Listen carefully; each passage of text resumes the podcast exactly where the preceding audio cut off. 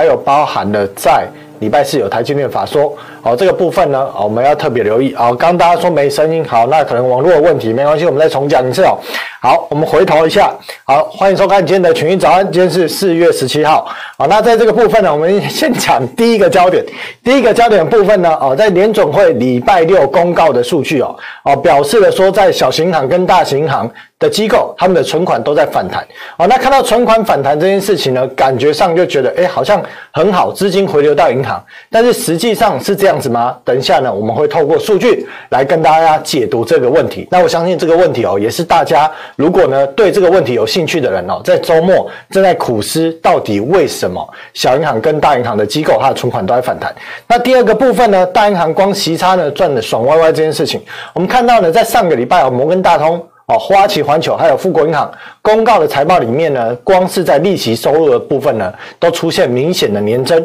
哦，所以这部分赚得很爽。为什么讲说是税金赞助演出呢？哦，当然我们也会用数据来跟大家来去做解读。好，那在本周重要的一个财报，包括了在啊四月十八号有美国银行跟高盛的财报，到了四月十九啊礼拜三的时候啊有摩根大通呃有这个摩根斯丹利，还有特斯拉的财报，当然特斯拉是在盘后才会公告。另外还有市场啊全球的市场。都在关注的焦点就是这个礼拜四台积电的法说啊，由于三月份的一个营收呢比市场预估还要低，虽然如果用美金啊换算成美金来去计算呢，你会发现哦，它的一个第一季的财测是有达到这个所谓的低标，摸到这样一个水准哦，但是整体而言呢，台积电的一个第三呃三月份的一个营收创下过去的十七还是十八个月以来的新低啊，所以市场会特别关注台积电在五奈米跟七奈米的稼动率，还有它对于现在。第二季后续的展望如何？这会是这个礼拜全球关注的一个重点。那另外，在这个礼拜哦，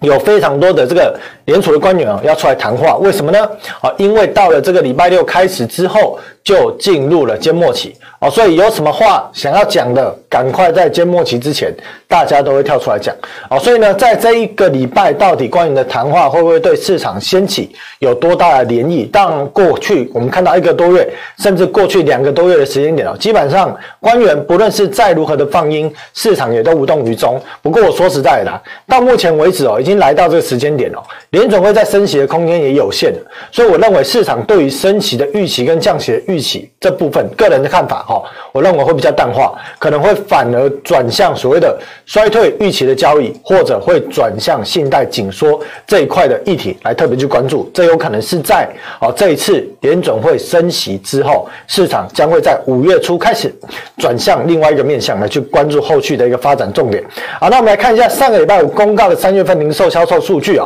月减一个 percent，比预估原本的零点五 percent 降的还要多啊。但是呢，我们看到了在月增率的部分哦，而在二月增率的部分呢，不呃不包含汽油跟汽车的一个零售销售是下降零点三，降幅是小于预期。那另外呢，在十三个零售销售里面呢，有八个都在三月份是下跌。除了这之外呢，看到的控制组的部分哦，也是呢降低了零点三，这部分也是优于预期。但是整体而言，我们看到了在礼拜五的这个所谓的呃殖利率，公债殖利率竟然是向上跳升。哦，那当然市场在解读说，呃，主要是月增率比较高啊，当然年增率其实呃更正一下，主要是对比这个上个月哦，在这个不含汽车跟这个汽油一个部分哦，下降的幅度不如预期。但其实整体而言呢，在零售销售月减是达到一个 percent 哦，这部分其实已经比市场预估的高哦，但是呢，市场还是用这种比较悲观角度来去做反应。那我们看到了，另外在这个数据公告之后，沃勒呢，在呃我印象中嘛，好像在八点四十五分之后，他也跳出来讲话哦，他说呢，尽管联准会呢过去一年一直在积极的升息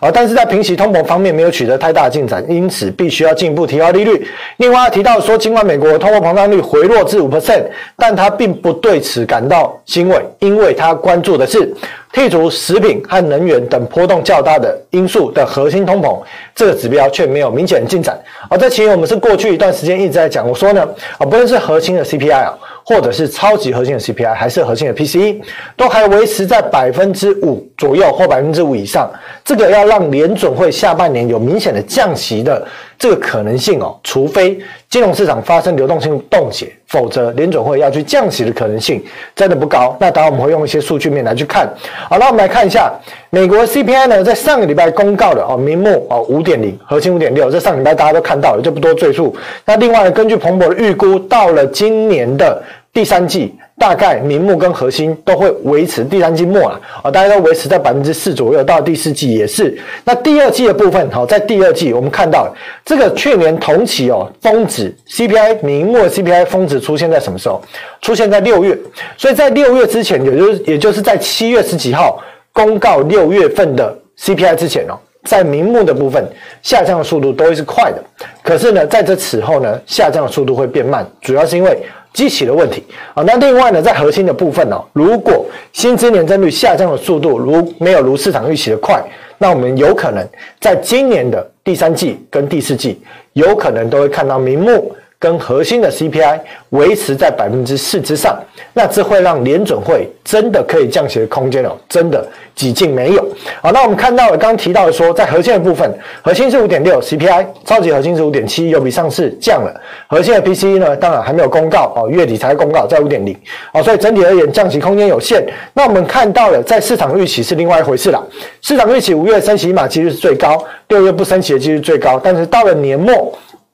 本来最早之前，市场认为到年末的利率水准有可能来到四到四点二五，但我们看到这个数字已经悄然上升了，已经从四到四点二五慢慢的提高到了四点五上下左右。那透过 OS 的一个预期的一个利率来看，你会更直观的看到说，原本这个峰值哦，本来大概在四点八、四点九，可是慢慢的已经往五点一走。并且呢，原本到年末认为，甚至还一度觉得会跌破四的利率，可是现在已经回到了四点五。也就是说，如果后续联总会官员的动作、谈话以及 PCE 的数据没有如市场预期的期待，那最终可能真的哦。最多最多了，从峰值大概在五点零到五点二五左右，顶多大概降个两码，意思意思啊。到年末利率水准应该还是会维持在四点五之上。那这就会让什么呢？会让两年期公债的殖利率，还有十年期公债殖利率，短线会有机会来去做一个反弹啊。所以一直以来呢，纵使公债殖利率在短期骤降，我也不曾告诉大家说这个殖利率要一路南下哦。主要的原因是因为你透过通膨的数据。还有哦，联准会的利率点阵图来去判断合理的利率水准应该没有这么低哦，所以市场短期会有短期预期的心理，但是实际上呢，当预期的心理回到比较中性的状况之下。不要特别悲观，不要特别的乐观，它会回到一个比较中性的水准，那公债殖利率就有机会回到区间震荡。好，那两年期公债殖利率也是一样的道理。好，那再来我们来看到美元指数的部分，在礼拜五哦有稍微做出要反弹的迹象，主要当然在技术面，也是因为碰到了大概到二月初的这个相对的低点，还有接近也接近整数关卡价的心理关卡。好，所以现阶段我认为美元指数真的不好做。但如果有，它就是陷入一个区间震荡。至于它会不会突破震荡的上缘来喷来去做一个喷出哦，这部分你就要关注，在美国的股票市场有没有比较大规模的抛售潮。若有哦，那避险资金有机会涌入美元。为什么是美元呢？哦，因为债券虽然也会涌入，但是现在的债券的价格偏高哦，所以市场呢部分资金会转向美元指数啊来去做避险的动作。好，那再来大银行第一季的税金哦赚得盆满钵满。我们来看一下为什么讲会赚税金呢？好，摩根大通的营收哦创了历史新高哦。那整体而言呢，EPS 四点一有高于市场预估的三点四，较去年同期成长五十 percent。那摩根大通在这一季的息呃这个净息差达到呃净息差收入达到两百多亿哦续创单季的历史新高。那这部分呢主要呢它也是系股银行出事之后资金涌入的受益方，但也受到存款户将资金转入收益更高的产品，比方说货币型基金的影响，它有被影响到啊。但是我们看到了摩根大通在第一季的这个息利息差哦，它就赚了两百多亿。好，那我们来看哦这几大三大的银行包含了。摩根大通、富国、花旗，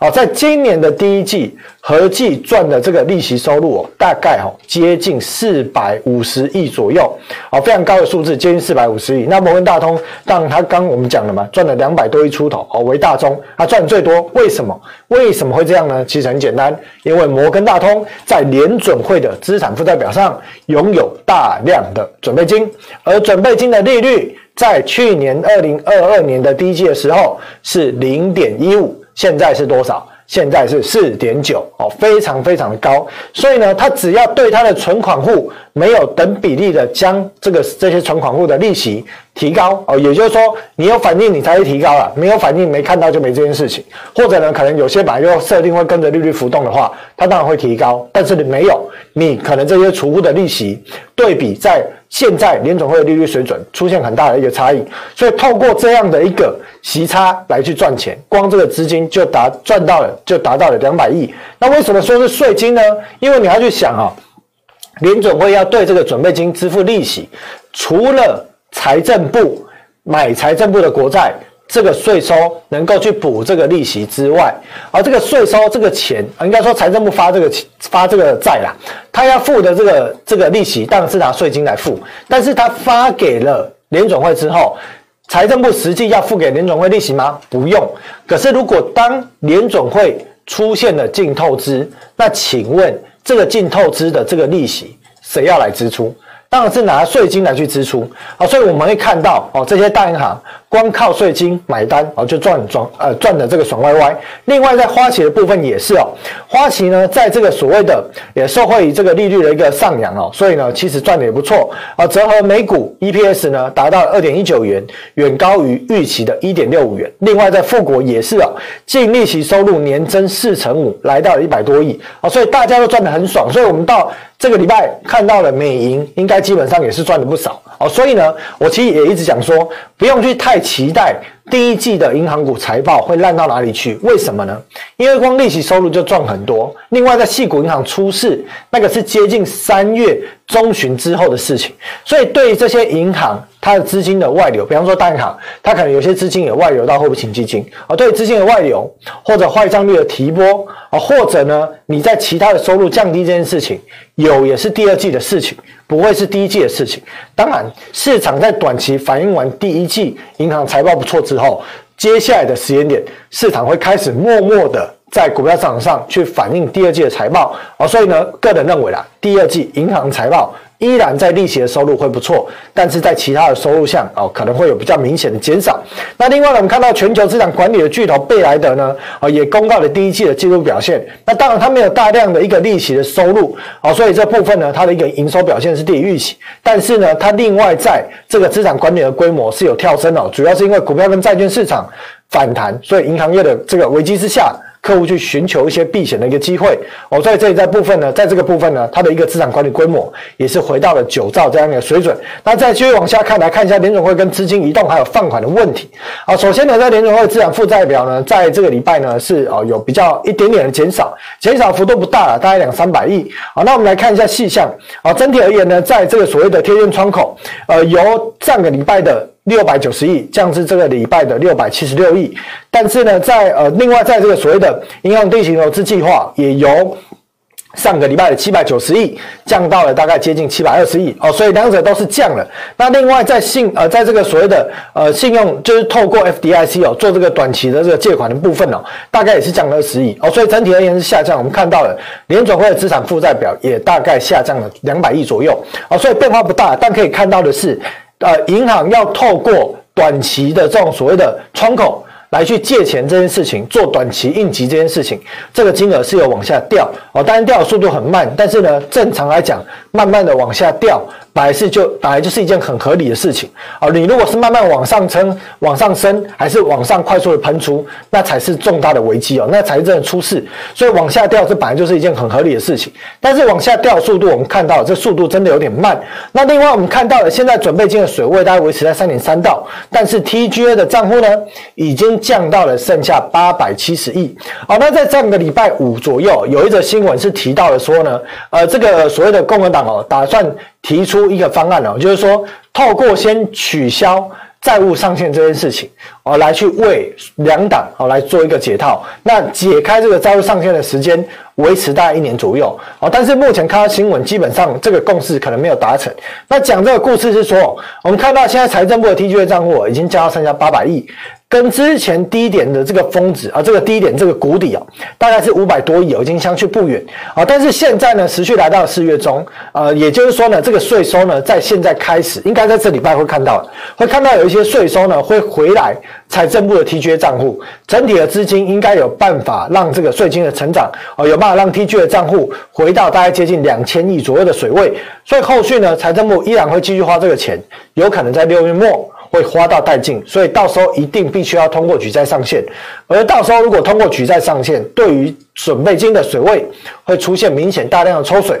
那一刻呢是流动性很容易造成冻结的时间点，所以呢从现在到到时候通过举债上限之前，联准会放弃缩表之前。我认为流动性的问题，我们都还是必须要密切的去关注。这个呢，并不是危言耸听哦。像我个人也不喜欢贩卖恐惧，我也不喜欢危言耸听。我只是就我看到的这个这些观点，跟我看过了二十份、三十份以上的各个美国不同的官方机构单位，还有海外的研调机构的报告，去告诉大家说，当准备金不够，很容易造成流动性冻结这样的一个问题。它不是一个揣测，它是一个合理可以去推测的一个结果。所以，如果当准备金不够的时候，银行会做什么事情？一种呢是停止拆借，一种呢就是提早紧缩放贷。而当银行体系已经出事，联准会又要缩表的状况之下，那当然这两件事情会同时一起做。什么意思呢？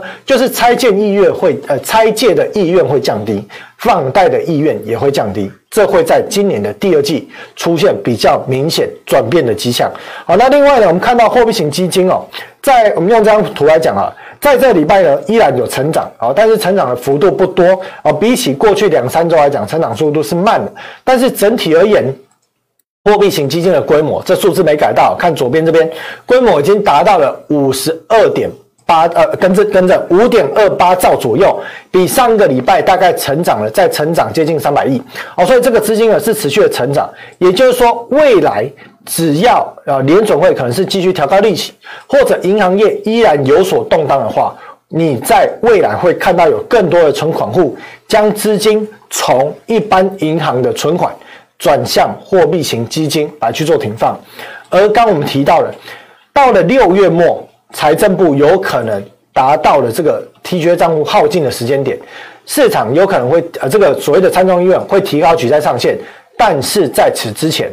如果货币型基金关注到财政部的资金水位太低，有可能会把买国债的钱进一步转向放在隔夜逆回购。这对准备金会提早产生冲击，为什么？因为货币型基金也会担心财政部会不会违约，但我个人认为财政部违约的几率真的是非常非常的低，好，大概只比陨石撞地球高一点。但是呢，货币型基金依然会担忧这个问题，所以有可能会把钱转向隔夜逆回购来去做停放。为什么呢？因为呢，到了下礼拜，呃，五月初啦，五月初如果再度升起一码的话，那到时候隔夜逆回购的利率水准又会再继续调高，达到五 percent 以上哦。这对货币型基金是非常安全又非常吃香的一个利率。好，那另外呢，我们看到了在上个礼拜六啊，礼拜六早上。公告了最新银行业的这个资产负债表，看到了商业银行的存款增加了六百亿，而这个部分呢，呃，增加幅度不小。那市场就认为说，这个是不是钱回流到商业银行？但我们要思考一下，存款会平白无故增加吗？存款有哪些增加的条件？你要么是政府这边哦付了这些所谓的给联邦雇员钱，或者呢你给这些哦就是跟合作的厂商支付钱，这个钱回流到银行体系，它才会增加，这是一种；要么你民众拿钱去存哦，这是一种；要么你银行你透过跟银行的交易，让你的存款进行变化，这是一种。那这一次到底是为什么在这个礼拜存款会增加六百亿呢？哦，其实原因很简单，我们来看一下，这是联呃这是银行。体系商业银行只有商业银行的资产负债表的负债项，在这一周的存款增加了六百一十亿，但是我们可以去看一下，在这一周的借款减少了一千亿，什么意思呢？银行体系的借款变少，为什么借款变少？这个问题呢，我讲真的，我也花了一些时间去思考。那一般没有在研究这样的这些数据的人哦，其实也很难想得到。那我这边就跟大家做解答，很简单的原因啊，因为呢。联邦住房贷款银行哦，它呢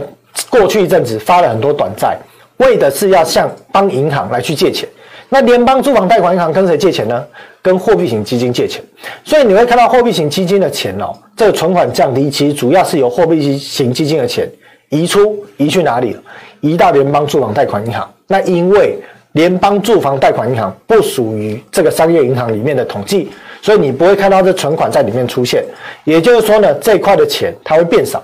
变少之后呢，这个联邦住房贷款银行它会借给银行，那对银行体系来讲，这个就叫做借款。所以你会看到过去一段时间存款降。借款升，但是呢，现在银行还款给联邦住房贷款银行，联邦住房贷款银行在还给货币型基金的时候，钱就回到了银行的账上，存款就增加了。好，所以这存款增加，这是谁的钱？这依然是货币型基金的钱。所以实质总的存款并没有增加，只是银行还的钱还给了联邦住房贷款银行，又还给了货币型基金。下一步，货币型基金会不会把钱继续往隔夜逆回购去做移动？这才是后续关注的焦点哦，所以实则现场啊，这个实实则里面啊，银行体系里面的存款并没有明显的增加，只是透过了借款回流到存款这样的一个变化而已。好，那再来再继续往下看哦，呃，叶伦的部分我告诉大家说，银行可能会进一步收紧放贷。上个礼拜，他告诉大家说呢，目前还没有看到这个迹象。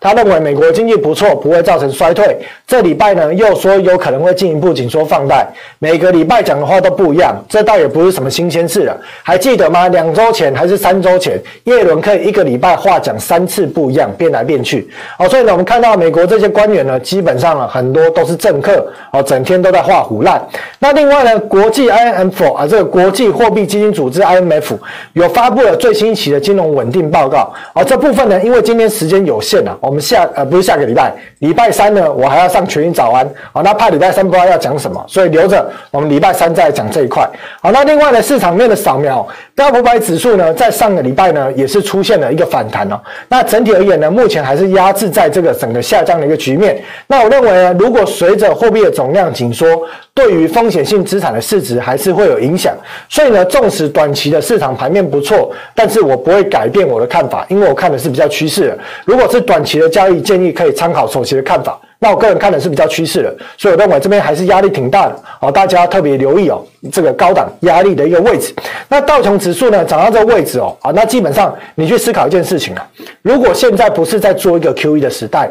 现在也不是在做一个 QT 的时代。正常而言，其实很多时候啊，股票市场是陷入一个箱型震荡整理的格局。当然，它最终长线会微幅的上涨，可是多数的时候是震荡整理的格局。好，所以整体而言，我认为道琼指数啊，应该还是有机会拉回大箱型框带的下缘啊，来去做测试。那纳斯达克就是多方稳盘信念的重心，目前还没有出现攻击失败的格局。好，所以做多的投资人可以密切依然关注纳斯达克的一个走势。那罗素整体而言走势就比较弱了。如果以周 K 来看呢，你看到的在二十五十两百 MA 都成为压力，一直站不上去。哦，所以整体而言，中小型银行的紧缩，我认为罗素两百啊，罗素两千的这些中小型股面临的压力会是比较大。哦，所以呢，如果比较悲观的看哦，在罗素两千的话，我认为悲观的层面可能会是比较高的。好，那在加权指数的部分呢，当然你要特别关注纳斯达克之外，也要关注这个礼拜四。台积电的法说会的一个内容，那整体上我我之前有讲了，我说呢，过去一段时间哦，在矽谷银行出事之后，市场看到了联总会的资产负债表，诶，又定向 QE 了，或者说联总会资产负债表又膨胀了，是不是表示 QE？所以在这一刻呢，市场的短期游资会这个趋向来去做这种低基期的，比方说像什么美国的大型科技股低基期，所以在这状况之下，你会让以半导体为主的台股股票市场。的大型股不至于出现暴跌的状况，除非外资大量抽出啊，但不至于出现暴跌的状况。但是当美国金融体系目前还在货币紧缩的状况之下，你要去祈祷，还是你要去幻想外资突然大量的回头向新兴市场做大幅的买超？我认为这个可能性也是不高，所以它会陷入一个区间横盘震荡整理的局面。这个局面呢，已经在高档搞了快要接近两个多月的时间。接下来到底是向上突破还是向下突破？这部分你就要看美国大型科技股的动向。当然，如果以资金总量来看啊，我认为向下突破的几率是高，但是目前还没有，短线上还没有出现败象。到底败象会不会形成？你就是关注在美国大型科技类股的表现，还有费城半导体科技股的表现。那 OTC 的部分呢，当然就比较强，但是现在已经来到了之前哦，接近快要起跌点整理平台这个位置。所以这边呢，短期已经从低点到现在涨了五十点，五十点大概已经涨了接近三十五 percent 左右哦。所以短期上市场有点日呃这个所谓的短期啊中小型股有点过热的迹象。所以在这边呢，你可能如果看到有一些股票出现了爆量不涨。哦，还是开高走低哦，你可能要适时来去做一些调节哦。这部分的看法，我之前呢，在这个新股银行出事之后，我也告诉你说，小型股会比大型股还要活泼啊。当然，我没有讲在低点，主要原因是因为我依然判断系统性跟流动性的风险还是存在啊。所以呢，我个人是比较不偏向积极做多股票这件事情。但是在债市汇市，我都有提供不同的看法给各位去做参考。那台币汇率的部分呢，当然需要美元来去做重大的表态。那现阶段美元可能就陷入横盘整理，但如果美美股有出现比较明显的修正哦，台币呢就有机会来去往前高，但是不过高的方向来去做一个挑战的一个动作。好，整体而言呢，今天群益早安节目就到这里啊。以上的内容供大家参考。礼拜三的时间，我们再来谈国际货币基金组织对于在这种所谓的资金紧缩的状况之下，他们看哪些数据，认为有什么风险，我们在礼拜三的时间点再跟大家来去做分享。那预祝呢这个礼拜呢大家操作顺心顺利，拜拜。如果你不想错过最新市场动态，记得开启小铃铛并按下订阅。此外，我们在脸书、YouTube 以及 Podcast 都有丰富的影片内容，千万不要错过。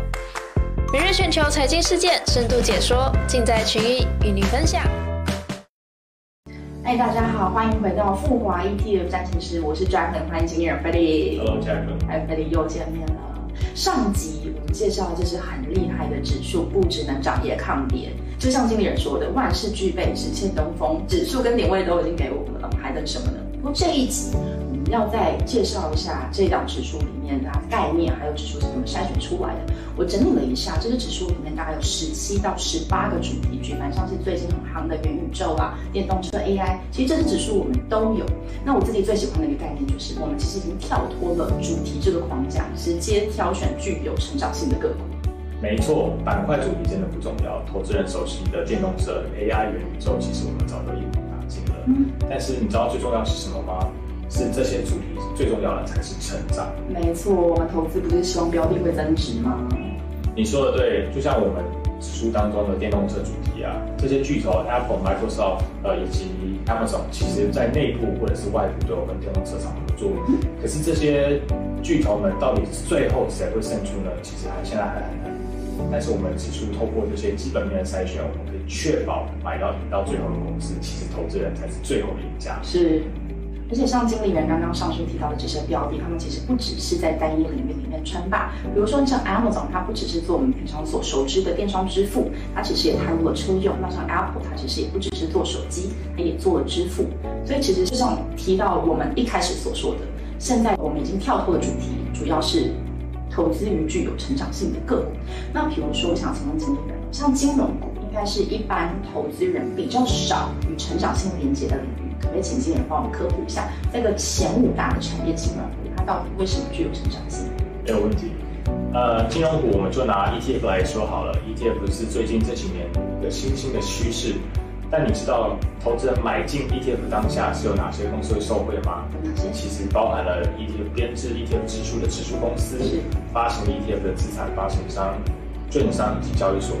这些公司呢，属于金融板块，只要他们有成长性，也会被我们纳入指数当中。难怪会被编进来。然后另外，我想投资人比较在意的、比较熟悉的，像是 Amazon、Visa、PayPal、Master 这些，或是尖牙股 AMG，其实也都在我们指数选股名单。还有另外我自己最喜欢的巴菲特生活投资法，像 Costco，还有被咖啡耽误的苹果展示店 Starbucks，其实也都在我们的选股名单。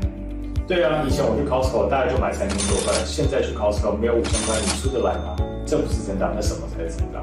另外还有一点呢，是一个大家常常忽视的医疗板块，其实才是最大的成长族群。现在进入老年化社会啊，人均医疗支出成长三成，老年人口增加两成，这个成长性才是令人惊艳的。嗯，而且你知道我们人一生要花的医疗成本大概多少钱吗？我记得根据卫福部统计，人的一生医疗费用要四百三十万，真的很可观哦。没错。OK。所以其实像这些主题啊，呼应我们最一开始所说的，无论是什么主题，其实我们最重要的就是抓住成长，成长才是我们的最终目标。最后的最后，我想投资人一定非常的好奇，这是这么厉害的指数，十年打败台湾大盘一百份的指数，到底是怎么筛选出来的？数学公式呢，我就不提了。简单来说呢，我们是从所有 S&P 500成分股当中，依照营收、获利以及股价动能呢，选出排名靠前段班的那个族群，或者是说，我们可以把 S&P 500当中呢，成长性比较不好的一点剔除。所以这条指数啊，可以说是成长以及基本面兼具的美国大型蓝筹股。今天谢谢经理人带来这么精彩的指数，放眼世界，买足成长源头的城市标的，感觉真好。立即申购美国标普五百成长 ETF，手握两百只成长股的感觉。富华 ETF 暂停室，我们下次见，拜拜。